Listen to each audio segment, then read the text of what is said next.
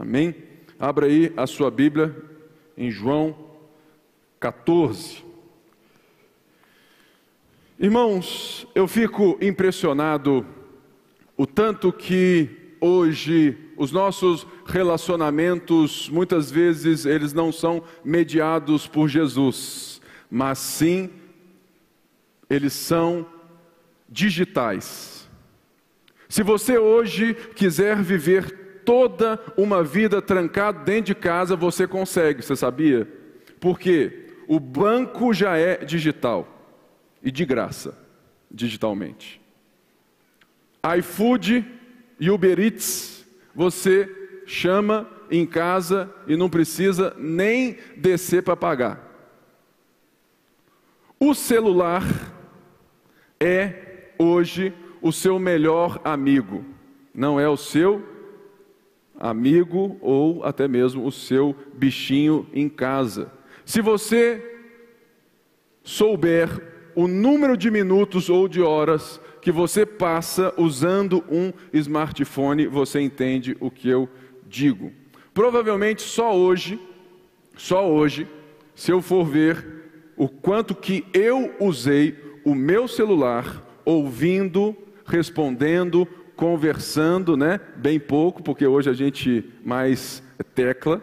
Nós vamos ver que o mundo digital está tomando conta das nossas relações. Toda tecnologia é muito boa, mas de fato, se você parar para pensar, a inteligência artificial está nos deixando mais egoístas. Por quê?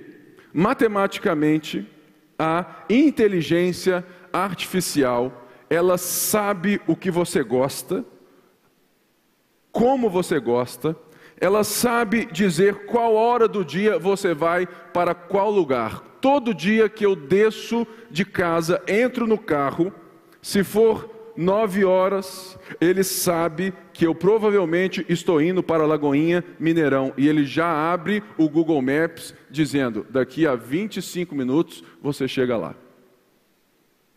Se eu fiz alguma pesquisa no Google de viagem, de férias, valha-me Deus, né? E pus lá, Bahia. Daqui a cinco minutos, se eu entro no Facebook, quais avisos e propagandas vão estar para mim lá? A Bahia, não é da Bahia, tudo da Bahia. Por quê?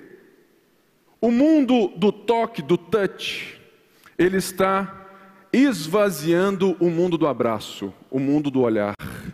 Hoje você pode estar aqui agora nesse culto e não está ouvindo uma palavra que eu digo, porque você está muito ocupado conversando com o seu amigo no Japão e estando aqui.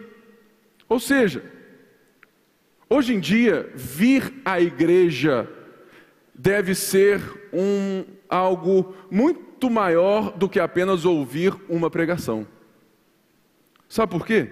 A grande verdade, irmãos, é que hoje com um toque, sabe, com um toque, um touch, você tem Nicodemos John Piper na sua tela em cinco segundos. Ou seja, nós temos pregadores, os melhores do mundo, em apenas um toque. Nós temos os vídeos aonde a gente quiser. É possível você viver hoje totalmente sendo amigo digital de muita gente, mas não tendo um relacionamento íntimo com ninguém. Eu sei de muitas famílias que estão sendo destruídas porque o marido e a esposa são mais amigos digitais do que íntimos nos quartos. O nosso problema hoje é justamente que a tecnologia não nos confronta. A tecnologia, ela só te dá aquilo que você gosta, e por isso ela vai tomando conta da nossa vida, porque ela nunca vai te dizer não. Mas existe alguns momentos que toda tecnologia pede uma pessoa. Tem dez dias que eu estou tentando abrir uma conta digital de um banco. Eu, uma pessoa, informei os meus dados de telefone erroneamente no primeiro cadastro.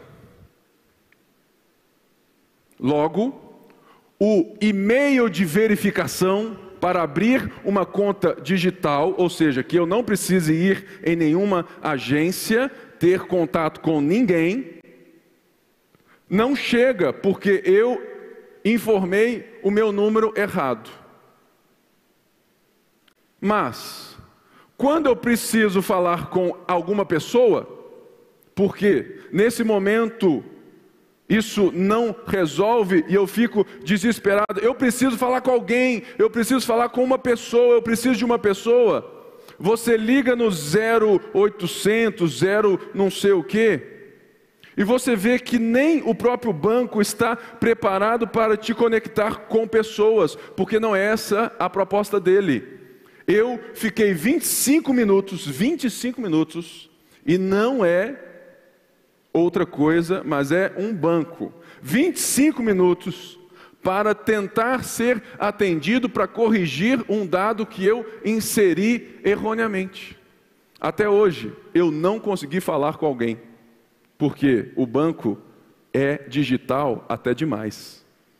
E é nessa relação e é nesse mundo digital superficial, veloz, é nesse WhatsApp que está literalmente ditando as eleições no nosso país.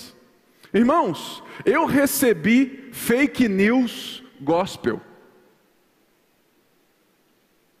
Ou seja, é um vídeo que dizem que é do John Piper, mas a voz não é dele. Eles pegam, pegaram um grande pastor evangélico americano batista, usaram um vídeo dele, né? usaram a imagem dele e pegaram a voz de um outro grande pastor, mas que não é o John Piper, que está falando de um candidato, e colaram eles o áudio e o vídeo para dar credibilidade. Isso na igreja. Sabe por quê? Porque ainda no mundo digital vale tudo. E a gente não sabe o que é fake, o que é real. Mas se nós pararmos para pensar, todo relacionamento e toda sede de relacionamento que nós vamos ver em João 14, digitalmente, ela só se mostrará falsa e não íntima. João 14, é quando Jesus está ceando com seus discípulos, já em Jerusalém, na última semana de vida, ou seja, é quinta-feira à noite, Jesus vai morrer daqui a pouquinho, na sexta-feira, e ele está agora com onze dos seus discípulos, porque Judas já foi embora em João 13, e ele está recordando, discipulando, deixando aquilo que mais importa para os seus discípulos. E diz assim o texto de João, capítulo 14, verso 1. Não se perturbe o coração de vocês, creiam em Deus, creiam também em mim. Na casa de meu pai há muitos aposentos. Se não fosse assim, eu lhe teria dito: Vou preparar-lhes lugar.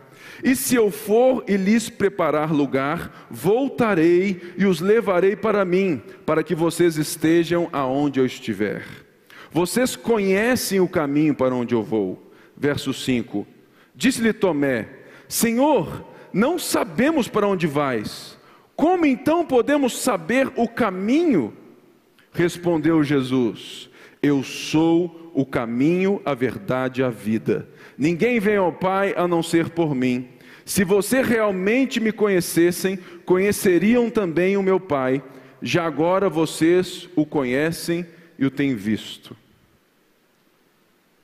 Esse texto ele tem a recorrência da palavra conhecer.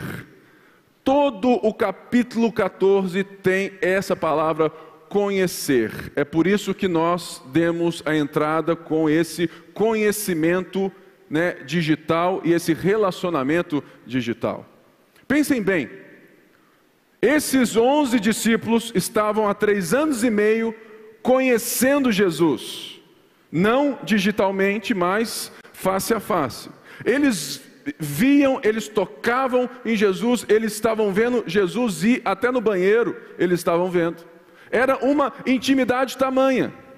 Mas de repente, esse homem que fazia milagres, que curava os enfermos, que tinha tamanha sabedoria, esse homem que encantava as multidões, começa a dizer que ele vai embora, que ele tem que morrer.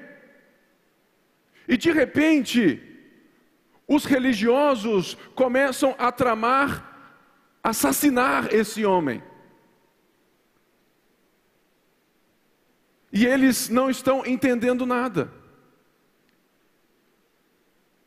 eles estão na ceia, Jesus diz que um vai traí-lo e Judas sai. Imagine a tensão daquele lugar, a ansiedade do coração.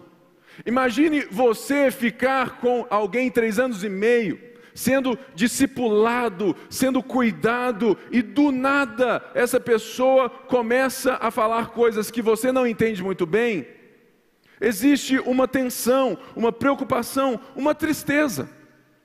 Os discípulos estavam tristes porque Jesus disse, estava dizendo que estava indo embora. Como assim alguém que está tão perto das ondas? Ele não é o Messias de Israel. Como assim ele vai embora? Eles estavam envergonhados. Sabe por quê?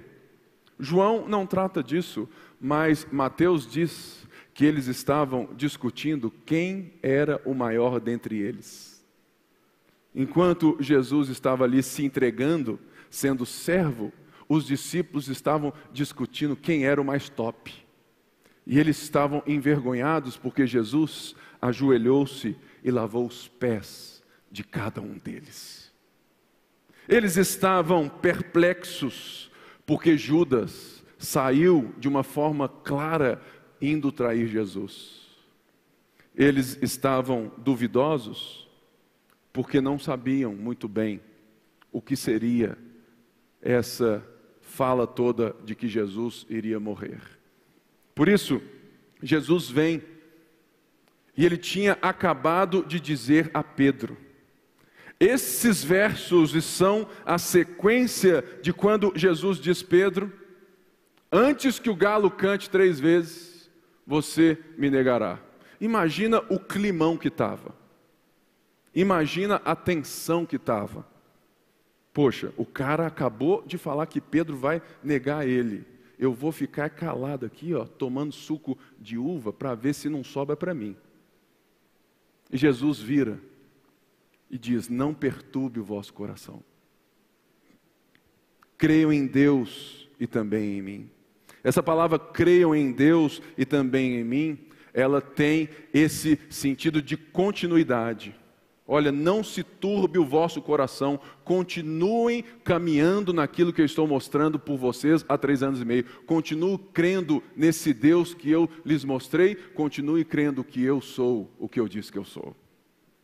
Não se preocupem, porque toda ansiedade, toda perplexidade, toda tensão, quando nós temos a certeza de quem está e de quem Jesus é, ela vai se desvanecendo, diminuindo, porque nós temos a certeza de que Ele tem o controle de tudo. Por isso ele fala: crê em Deus e crê em mim. Ele diz assim: Na casa de meu pai há muitos aposentos, se não fosse assim, eu lhes teria dito Vou preparar-lhes lugar. Ou seja, será que tem uma mansão no céu que Jesus está lá arrumando o lençol, o travesseiro? O que, que isso significa dentro desse discurso? Jesus está dizendo claramente que a sua morte na cruz irá preparar lugar aonde o lugar já não existia. Porque agora, quando Jesus está literalmente se dando pelo pecado, quando ele está morrendo em nosso favor, literalmente ele está abrindo espaço na casa do Pai, porque ele está redimindo os homens, cada um deles, para lhes dar acesso a Deus e a paz com Deus, a intimidade com Deus, a casa do Papai. Por isso ele diz: Olha, eu estou preparando lugar, não é ir preparar, não, ele está preparando porque ele está a ponto de morrer numa cruz para redimir todos nós. Isso é o que Jesus está dizendo aqui. Eu estou redimindo o que o homem sempre foi criado para ser: ter um relacionamento, um conhecimento íntimo de Deus. Eu estou preparando lugar para vocês e se eu for e lhes preparar lugar, voltarei e levarei para mim, para que vocês estejam onde eu estiver. Esse versículo, ele engloba todo o processo de redenção, de salvação. Jesus aqui não está apenas dizendo este momento, mas ele está dizendo aquilo que todo o livro de João já está anunciando que Jesus é o filho de Deus que se fez carne para nos levar de volta e para nos apresentar novamente ao Pai. Mas esse processo, ele se dá, sabe, em tempos, em processos. Porque nós vamos ver no texto a presença do Pai, do Filho e do Espírito. Quando Jesus morre e ressuscita, Jesus te salva, te livra do domínio do pecado. Você já é, sabe, você já não é mais escravo do pecado, você já não é mais dominado pelo pecado, você tem força, você tem poder pelo Espírito de vencer, porque você já não é mais escravo. Quando você recebe o Consolador, quando você recebe o Espírito Santo, você está sendo santificado, salvo, da influência do pecado. Todos nós aqui estamos no processo de santificação, que quer dizer que Jesus está, pelo seu Espírito, por meio do seu Espírito, o Consolador, nos transformando para nos apresentar como Ele é quando Ele voltar. Porque quando Ele voltar, nós seremos salvos da presença do pecado não haverá mais dor, não haverá mais morte, não haverá mais pecado, você será como Ele é. Por isso que então ele diz: Olha, se eu não for, eu preciso ir, eu preciso fazer a obra, eu preciso, existe algo muito maior do que ficar somente nesse grupinho, nessa panela de doze. E ele então faz uma, aqui diz algo para provocar os discípulos. Diz assim: Vocês conhecem o caminho para onde vou. Ou seja, essa forma de falar é uma forma que Jesus provoca a resposta dos discípulos, porque dois deles se levantam e falam. Moisés, ó, ou seja, vem então, disse-lhe Tomé: Senhor, não sabemos para onde vais. Como que ele afirma que, que, sabe, que nós sabemos se nós não sabemos? Senhor, não sabemos para onde vais. Como então podemos saber o caminho? E Jesus responde aquilo que eles já deveriam saber. Tomé, não existe um caminho, eu sou o caminho a verdade e a vida. Ninguém vem ao Pai a não ser por mim. Nesses três anos e meio, vocês até agora não entenderam que a relação com Deus não é uma filosofia, não é um conhecimento teórico, não é um conjunto de ideias. Ou seja, o que eu estou dizendo é que Deus se fez carne, eu estou aqui, e Paulo diz que Ele é a imagem do Deus invisível, Ele é a expressão exata do ser de Deus. Vocês conhecem o caminho, vocês só não ligaram Lé com Cré. Eu sou o caminho, a verdade e a vida. Assim como ele disse que eu sou a porta. Ou seja, é uma construção que vai além de saber somente quem Deus é de uma forma teórica, informacional. O mundo digital, ele te dá informação. Você sabe muito sobre o Neymar, mas você não conhece ele. Você sabe muito sobre alguns pastores e cantores evangélicos. Você tem acesso às notícias sobre essas pessoas, a várias coisas, aonde que nasce, quem é o pai, quem é a mãe. Eles mesmos dão para nós essa notícia no Instagram. O filho anda, é vídeo. É tudo assim hoje. Os nossos relacionamentos hoje são de conhecimento informacional. E Jesus está levando os seus discípulos à compreensão básica da essência do cristianismo, que é o conhecimento pessoal de Deus. Ou seja, ele está dizendo: olha, eu sou, porque ele lembra novamente, né? Ele já disse isso várias vezes. Ele está dizendo que eu sou no sentido lá de Êxodo, quando Deus disse: Eu sou. Porque João está apresentando que Jesus é o Filho de Deus. Eu sou o Filho de Deus. Eu sou o caminho. Ou seja, ninguém consegue se relacionar e se chegar a Deus. Não existe caminho se não passar por mim. É por isso que muitas vezes nós somos acusados de sermos preconceituosos e exclusivistas na fé. Por quê? Porque nós dizemos que existe uma verdade e essa verdade é uma pessoa. Mas, entenda bem, o cristianismo não é uma religião porque não é algo senão um relacionamento com uma pessoa.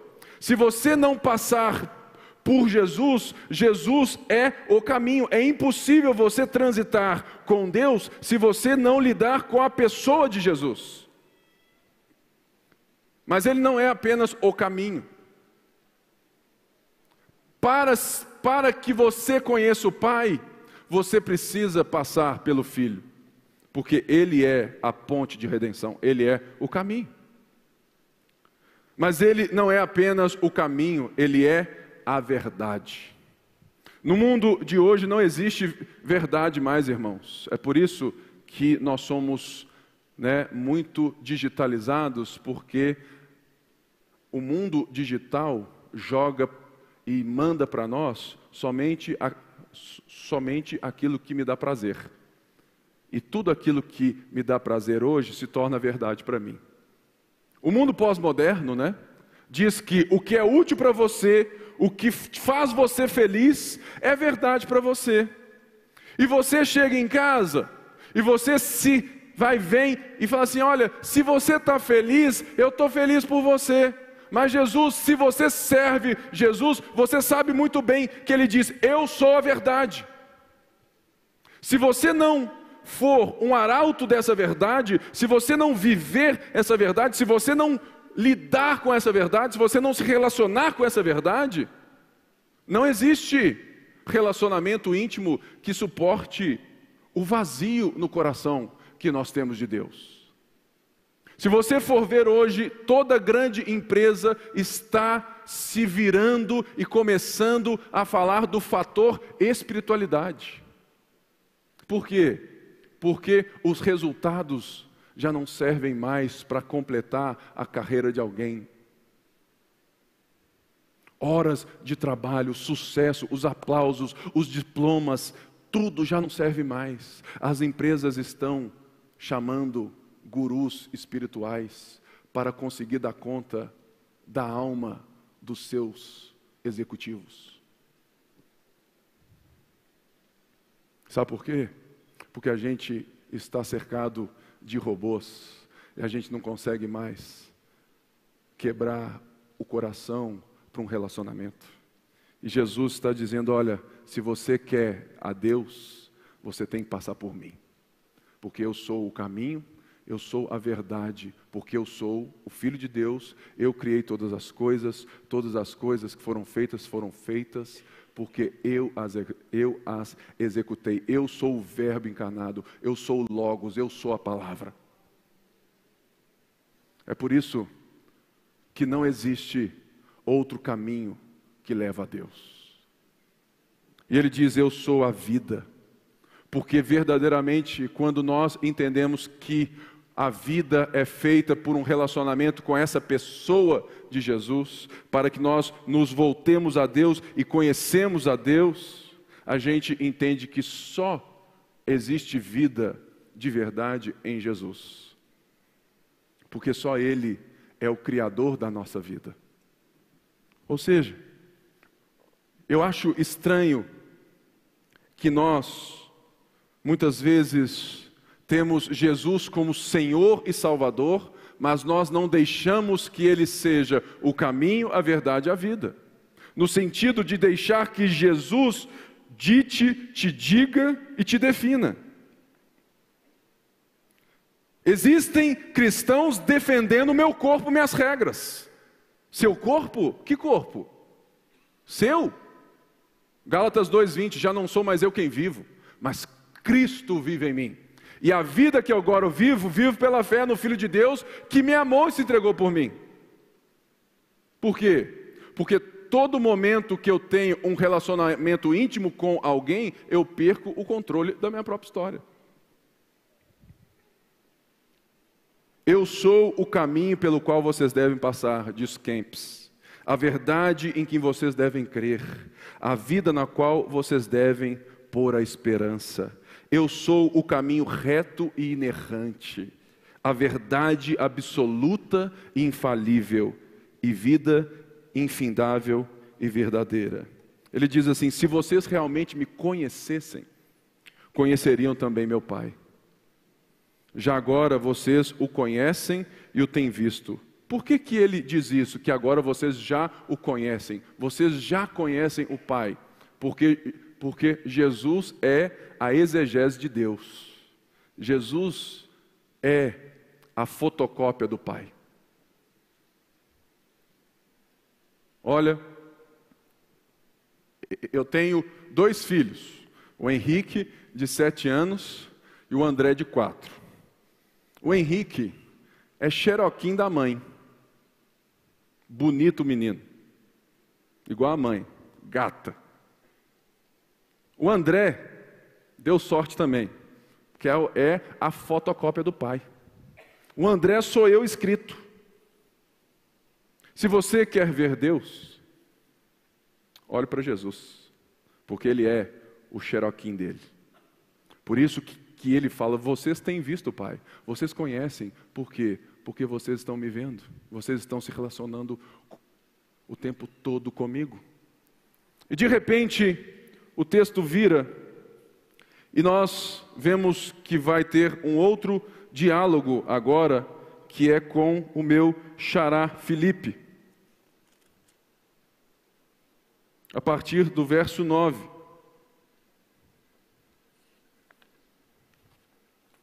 pegar meus papéis que estão trocados. Diz assim, verso 9: Disse Filipe: Senhor, mostra-nos o Pai e isso nos basta. Jesus re... então respondeu: Você não me conhece, Felipe. Mesmo depois de eu ter estado com vocês durante tanto tempo, quem me vê, vê o Pai. Como pode dizer, mostra-nos o Pai? Você não crê que eu estou no Pai e o Pai está em mim? As palavras que eu lhes digo não são apenas minhas, pelo contrário, o Pai que vive em mim está realizando a sua obra. Aqui tem algo muito lindo que é que na nossa Bíblia passa, mas no grego não passa. No grego, a palavra que Felipe pede para mostrar o Pai, para ver o Pai, é o ver fisicamente. Assim como Moisés pede, né? Senhor, deixa eu te ver, mostra-me a tua glória. Ele pede para ver Deus, ver o Pai, ver aos olhos nus, no concreto. E Jesus vai responder com outra palavra grega, que não a mesma, que diz não só apenas que você pode ver fisicamente, porque quando sabe que ele é fisicamente a fotocópia do Pai, mas nós não estamos vendo Jesus. Eu e você nunca vimos Jesus fisicamente, mas nós ainda assim o vemos, porque essa palavra que ele diz, quem me vê, vê o Pai, não é somente o grego do ver fisicamente, é do de ver com os olhos do entendimento do coração. Ah, agora entendi, a ficha caiu, é esse ver. É quando eu chego e te explico algo e falo assim: Vê isso, Fausto. Cara, agora eu vejo. Mas não é um ver físico. Por quê? Porque pela palavra, todos nós vemos Jesus e conhecemos o Pai pela Sua palavra. Por isso que então, quando Jesus chega para Filipe e diz assim: Poxa, mesmo depois de ter estado com vocês durante tanto tempo, irmãos, uma das coisas que nós devemos parar para pensar é o tipo de conhecimento de Deus que nós temos. Sabe por quê? Felipe era um ativista de Jesus. Ele viu as curas, ele participou, ele pegou os pães, ele pegou os peixes, ele orou pelo povo, ele estava na igreja, ele cantava no louvor, ele fazia tudo. Ele era um crente voluntário. Sabe? Aquele que serve de manhã, de tarde e de noite. Era Felipe. E Jesus falou assim: Cara, você não me conhece, mesmo estando comigo esse tempo todo? Porque existe um tipo de conhecimento que é necessário, mas ele é a porta de entrada, é o conhecimento da informação. Filipe tinha todos os dados sobre Jesus. Filipe estava com Jesus, mas ele não tinha conhecido Jesus porque ele não sabia quem Jesus era de verdade. É possível, irmãos, vivermos uma fé, um conhecimento informacional e não pessoal com Deus. Não se iluda, a essência da fé cristã a essência da vida é conhecer a Deus pessoalmente. É por isso que Deus, o Deus cristão, ele é pessoal. Ele interage, ele está aqui, ele vem, ele conversa, ele fala, ele transforma. Porque Deus é um Deus pessoal. Eu posso me relacionar com ele porque Ele me criou para isso. Ele, sendo Deus, e Deus em si mesmo é Pai, Filho e Espírito, ou seja, Deus em si mesmo, segundo Lewis, é, uma, é um conjunto, Ele é uma família, Ele é uma comunidade. É a mesma essência, três pessoas. Ou seja, existe um conhecimento íntimo no próprio ser de Deus. E se você acha que somente se enchendo de informações você terá um relacionamento vivo com Deus, você está muito enganado. Os religiosos que estavam chegando para matar ele sabiam mais de Bíblia que todos os onze. E tem muita gente aqui que sabe mais de Bíblia que eu. Está em casa e sabe muito mais a Bíblia que eu, mas não quer deixar um relacionamento pessoal atrapalhar o controle da sua vida. Aí que está o problema. É possível você saber tudo sobre a Bíblia e sobre Deus e ainda assim você não conhecer a Deus. Mas o inverso não é verdadeiro. É possível eu me relacionar com Deus, eu conhecer a Deus pessoalmente, sem conhecer sobre Deus, sem conhecer a Sua palavra? Não.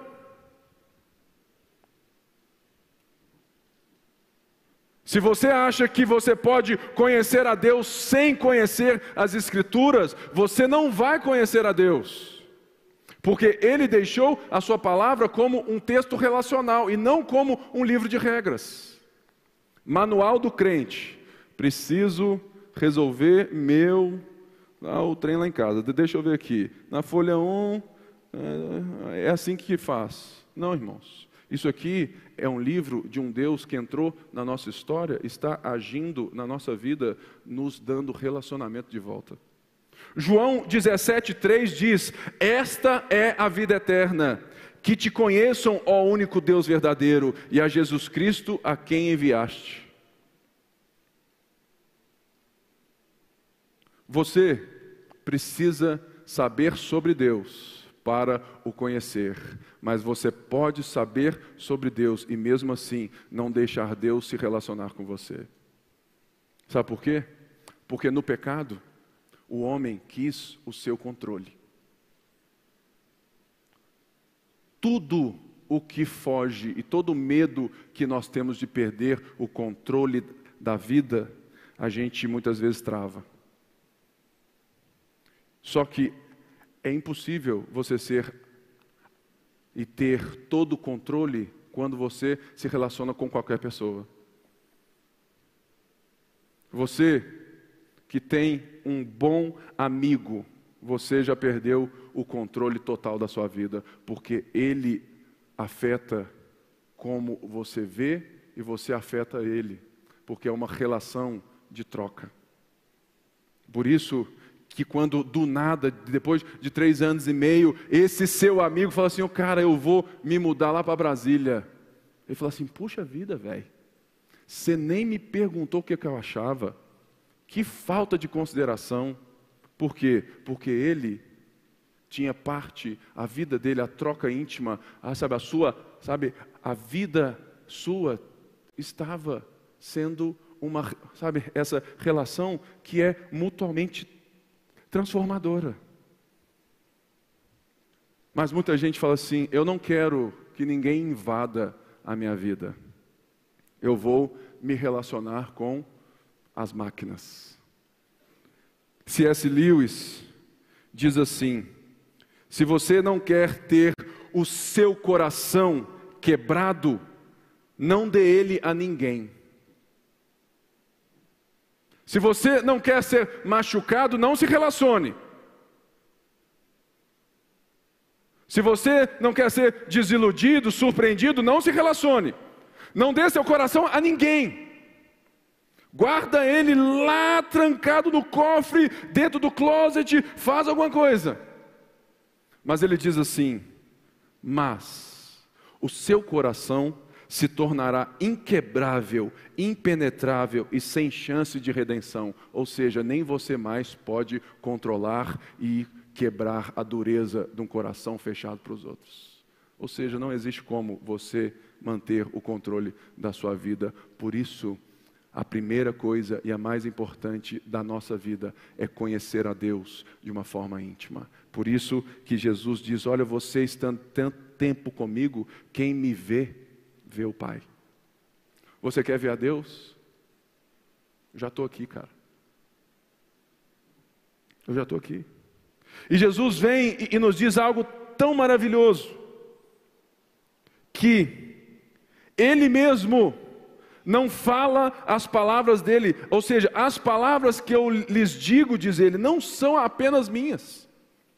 Pelo contrário, o Pai que vive em mim está realizando a sua obra. Irmãos, o próprio Jesus está dizendo que ele tem uma relação eterna com Deus Pai. E ele se dá o prazer de uma relação amorosa, que ele mesmo não fala coisas dele mesmo, ele fala aquilo que o Pai está falando, ele realiza a obra do Pai. E eu te pergunto, o porquê que a gente quer ter o controle tanto da nossa história? Por que, que a gente tem tanta dificuldade de se julgar nos relacionamentos? Eu entendo todas as vezes que você foi quebrado, machucado, por isso entenda. O cristianismo é uma fé relacional, mas que diz o mais importante primeiro, relacionamento com Deus. Porque ele nunca vai te julgar para baixo.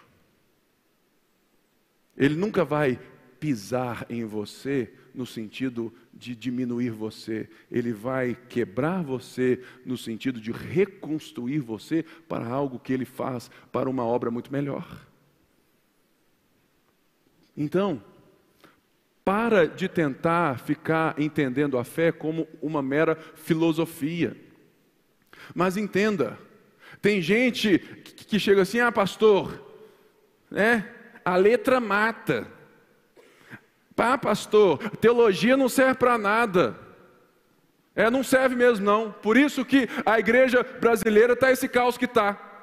Por falta de relacionamento, de falta de palavra, falta de conhecimento de Deus. Por isso que muita gente não tem relacionamento com Deus, sabe muito sobre Deus e fica bradando em palestras de coaching dentro das igrejas. Por quê? Não quer conhecer a Deus porque não quer ser confrontado, porque não quer ser mudado, quer essa mensagem digital em forma humana que diz: Você é mais que vencedor, aleluia, você vai dar glória, você vai fazer, você vai fazer, e você não muda nada.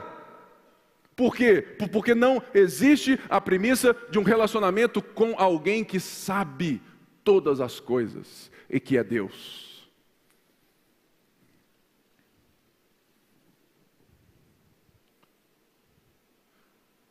Se nós não temos a capacidade de deixar o controle com Deus, você é como Felipe. Você está na igreja há tanto tempo, você já, já fez tanta coisa no louvor, você já cantou, você é diácono, você é, tem cara de crente, tem cheiro de crente, você se veste igual crente, mas você não conhece o Deus dos crentes porque você nunca deixou o controle sair da sua mão. Fé não é me apropriar de Deus, fé é me entregar a Deus, porque Ele é quem Ele diz que Ele é. Por isso eu confio nele, eu entrego a minha vida nas mãos dele, por isso eu tenho como dizer: já não sou mais eu quem vivo porque agora eu vivo uma vida muito melhor do que a minha vidinha comigo no controle jogando PlayStation. Não, agora eu faço as obras do meu Pai como Jesus o faz. Olha que coisa linda. E ele diz assim: creiam em mim. Quando digo que estou no Pai e que o Pai está em mim, ou pelo menos creiam por causa das mesmas obras. Por quê? Jesus disse claramente que ele está fazendo as obras do Pai e o que Deus está fazendo, Jesus faz. Então, chegamos aqui a partir do versículo 12, que diz assim: Digo-lhes a verdade, aquele que crê em mim fará também as obras que tenho realizado Fará coisas ainda maiores do que essas, porque eu estou indo para o Pai. E eu farei o que vocês pedirem em meu nome, para que o Pai seja glorificado no Filho. O que vocês pedirem em meu nome, eu farei. Verso 15: Se vocês me amam, obedecerão os meus mandamentos. E eu pedirei ao Pai, e ele lhes dará outro conselheiro, consolador, para estar com vocês para sempre o Espírito da Verdade. O mundo não pode recebê-lo, porque não o vê, porque não o entende, nem o conhece. Mas vocês o conhecem, porque ele vive com vocês e estará em vocês. Não os deixarei órfãos, voltarei para vocês. Esse texto é um dos textos mais mal ditos e compreendidos por muita gente. Porque aqui diz maiores, né? E a gente acha então que nós vamos ter obras maiores do que ressuscitar os mortos, do que ressuscitar, né? Ou seja, do que voltar a própria vida em si mesmo. Não existe obra maior do que tirar um morto para a vida. Não existe obra maior do que transportar alguém do império das trevas para o reino do Filho do seu amor. Não existe obra maior. O que Jesus está dizendo que aquele que crê em mim fará as obras que eu tenho realizado, no sentido que ele já disse, que eu falo e eu faço as mesmas obras do Pai.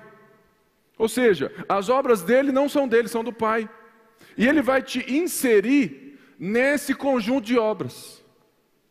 E então aqui diz o que? Que ele fará coisas maiores, vocês farão coisas maiores no sentido de que agora Jesus não faz a obra do Pai apenas ele como homem em carne, mas agora ele está indo ao Pai, ele vai enviar outro consolador, que esse outro é muito legal, que já já eu te explico.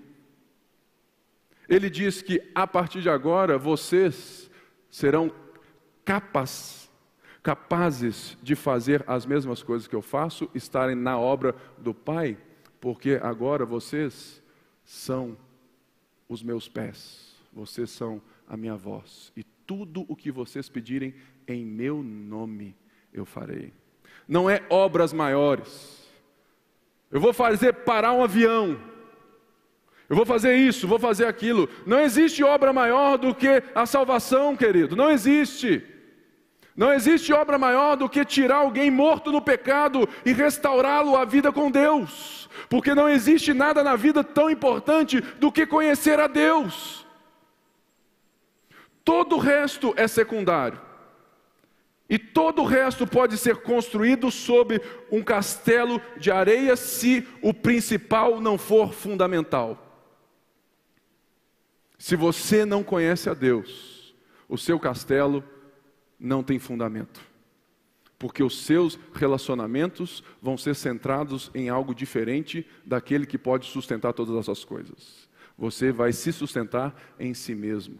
E logo, você não tem a capacidade emocional de lidar com tamanho peso. Irmãos, relacionamento não é coisa para menino, não. Eu tenho já 12 anos de, sabe, junto com a Débora. Que casamento maravilhoso. Mas ele só se tornou melhor e melhor quando eu entendi essa ótica do deixar o controle, de me entregar para conhecê-la e me deixar ser conhecido por ela.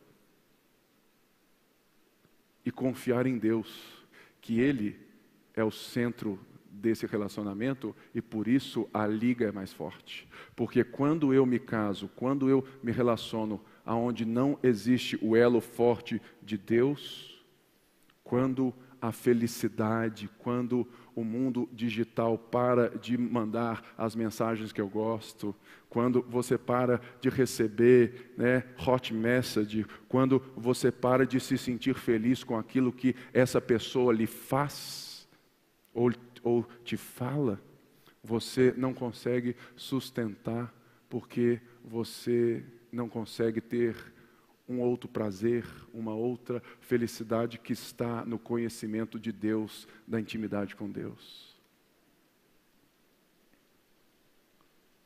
É por isso que Paulo fala que quando nós estamos em Deus, quando nós sabemos quem Cristo é, quando nós estamos em Cristo, irmãos, as nossas mazelas, as nossas doenças, as nossas coisas que, que, sabe, a morte, um câncer, tudo se torna uma pequena tribulação. Porque eu estou sustentado em algo que é eterno e me tornará de fato como ele é.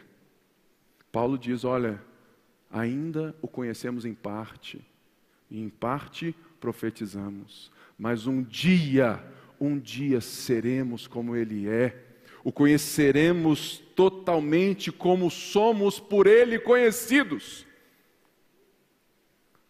Irmãos, se a fé cristã para você é um, sabe, algo que é somente esse conjunto teórico de ideias, se a fé cristã, se o relacionamento com Deus para você é apenas uma terapia, se você encara essa espiritualidade como mais uma coisa das psicologias, terapias e ias por aqui, você está muito enganado. Porque existe alguém que te conhece mais do que você é o próprio Deus. E quanto mais eu confio nele, quanto mais eu me rendo a ele, quanto mais eu me entrego, quanto mais eu lido com a pessoa de Jesus e deixo ele me transformar, mais eu me conheço. Não busque somente autoconhecimento. É válido, é muito bom. Mas, se você não tem o conhecimento do, do autor da vida, você vai gastar muito mais tempo. E talvez uma vida toda, e você não vai se conhecer do que quando você se entregar e deixar Deus te mostrar quem você é. Sabe, irmãos, eu não tenho nenhum problema em ser gago. Nenhum problema. Estou aqui hoje, ó, na televisão, pregando toda quarta-feira, prego todo domingo tenho várias outras coisas, dou aula e sou gago. Sabe por quê? Porque isso não pode me parar. Porque eu quero fazer as obras maiores. Eu quero fazer as obras do meu Pai. Por isso, essa gagueira que é chata, incomoda, dói, me deixa cansado, sobrecarregado, ela é uma pequena tribulação que eu deixo Deus falar comigo por meio dela. Sabe por quê? Quanto mais eu dependo de Deus para subir aqui e para chegar na sua casa, querido, para falar, expor as Escrituras para você, eu dependo de Deus. Por isso, eu preciso subir na certeza de que se Ele não fizer, jamais eu farei. Essas obras têm esse sentido de exponenciabilidade. Jesus era um, agora ele tem onze. Dos onze, em Atos, no primeiro sermão de Pedro, já eram três mil. E você vai ler na Bíblia, você vai ler no Atos, e eles começam a dizer: quem são esses que estão transtornando, sabe, virando o mundo de cabeça para baixo? Esses do caminho. Sabe por quê? Porque aonde tem alguém que conhece a Deus por meio da pessoa do Filho, tem alguém que representa a Deus no nome do Filho. Por isso, aqui fala que vocês pedirão em meu nome. Muita gente acha que você pode falar qualquer coisa. Senhor, eu quero um carro importado preto com banco de couro em nome de Jesus e a coisa vai prilim pim pim, né? O nome de Jesus não é um código de acesso digital ao banco do céu, não, querido. Não é touch, não. O nome de Jesus quer dizer que nós somos representantes dele, estamos fazendo porque temos o coração dele e fazemos a, justamente as obras que ele faria, que ele está fazendo e o Espírito faz em nós. É por isso que muitas vezes nós oramos em nome de Jesus, mas Jesus não está na oração, porque não é a vontade de Jesus. Jesus não compromete Ninguém que ore em nome de Jesus pode esperar que ele faça algo que contrarie a essência dele. E a gente usa né, o nome de Jesus como uma chave de acesso. Irmãos, sai da vida digital, sai da vida com as máquinas, sai do celular, sai desse código de acesso. O nome de Jesus quer dizer muito mais do que você acessar o que você quer ao seu prazer. Quer dizer que agora você é aquele que faz as obras do Pai em nome, representante, embaixador, mas que conhece o reino do Pai.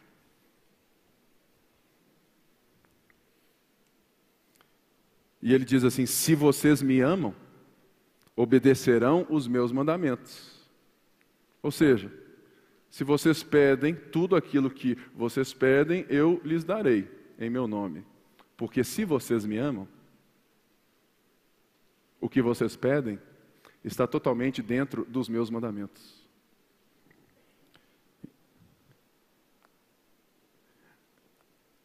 É nesse sábado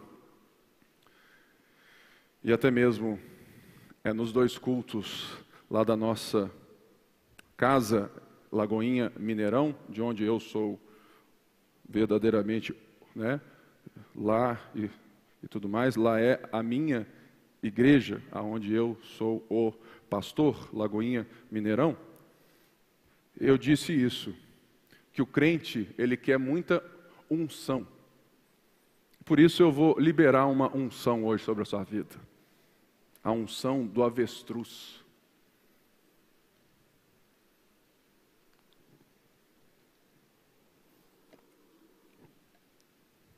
Mete a cara nesse negócio aqui, ó.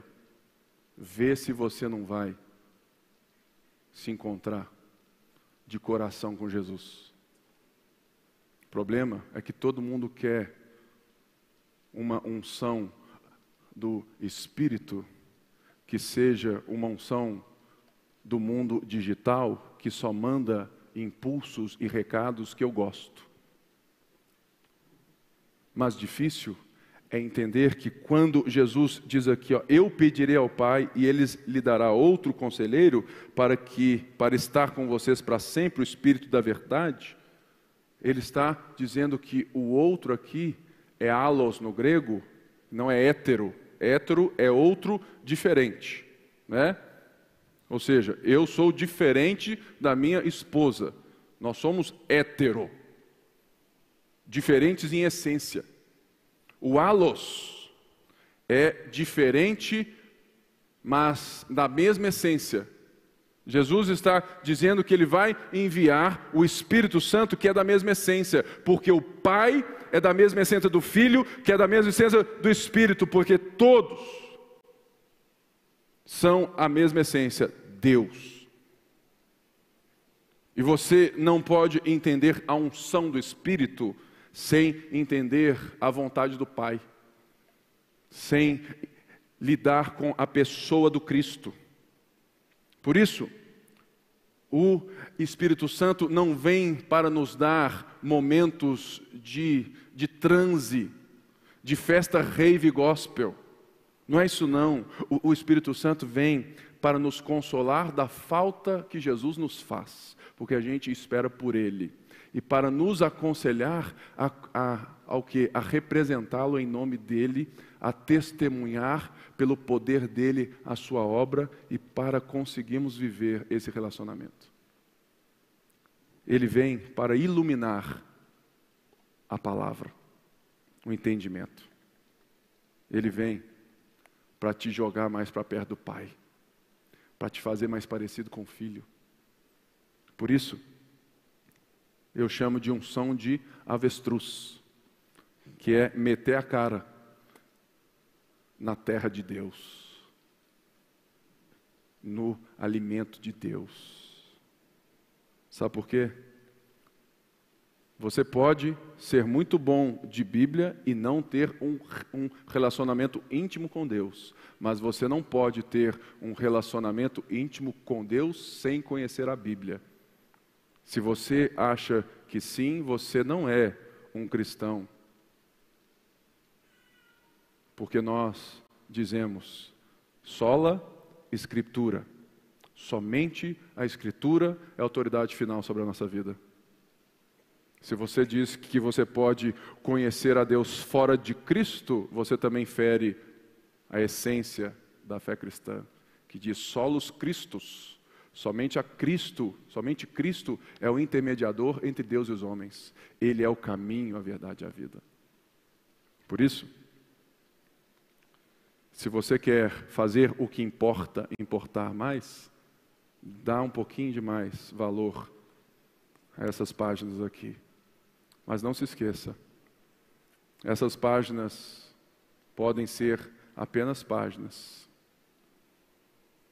Se você quiser se aproximar de Deus para explicar a Deus, mas ela se torna a palavra de Deus quando você deixa que a Bíblia fala por si só ao seu coração e não você tentando interpretar para dizer se é verdade ou não. A fé cristã não é uma ideologia filosófica que eu digo e que eu penso a respeito da vida. A fé cristã diz respeito a uma pessoa, a um relacionamento, a uma porta que eu tenho que passar, que eu tenho que lidar com isso. E fechando, a fé cristã, então, tem tudo a ver com aquilo que eu vou fazer com essa pessoa. Você já parou para pensar que se Jesus está ressurreto, e a gente tem certeza disso porque a gente vê, se Jesus está vivo, todo mundo que está aqui, todo mundo que está em casa, terá que lidar com essa pessoa em algum momento da história. A pergunta que eu te faço é: como você vai lidar com essa pessoa?